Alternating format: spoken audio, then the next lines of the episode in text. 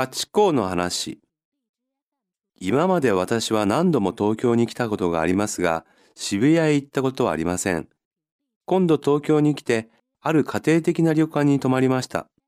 ある日、昼食後、私は友人田中さんの案内で渋谷へ行きました。旅館から渋谷までは遠くありませんから、歩いても20分ぐらいしかかかりません。地下鉄の出口あたりは広場になっていて、店や人が多くて、本当に賑やかです。澄んだ大空には雲は一つもありませんでした。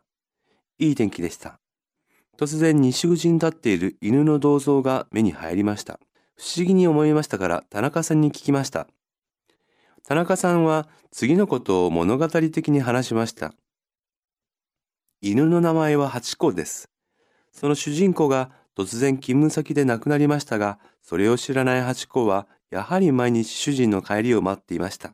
今はハチ公は中世の代名詞になっています。この辺りも待ち合わせの場所になっています。私たちは変わる変わるその前で記念写真を撮りました。その時、私たちは急にコーヒーを飲みたくなりましたから、近くの喫茶店に入りました。今までああいう店に入ったことは一度もありません。今度初めて経験しました。渋谷。泊まる。あたり。住む。銅像不思議。物語。勤務。なくなる。